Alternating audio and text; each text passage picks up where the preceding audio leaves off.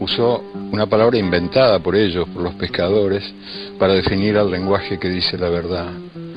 Él dijo senti pensante, que dice con el corazón y con la razón. El sol cae. El viento me refresca la mente. La luna sale por fases. Hoy está por la mitad. Hoy estoy por la mitad.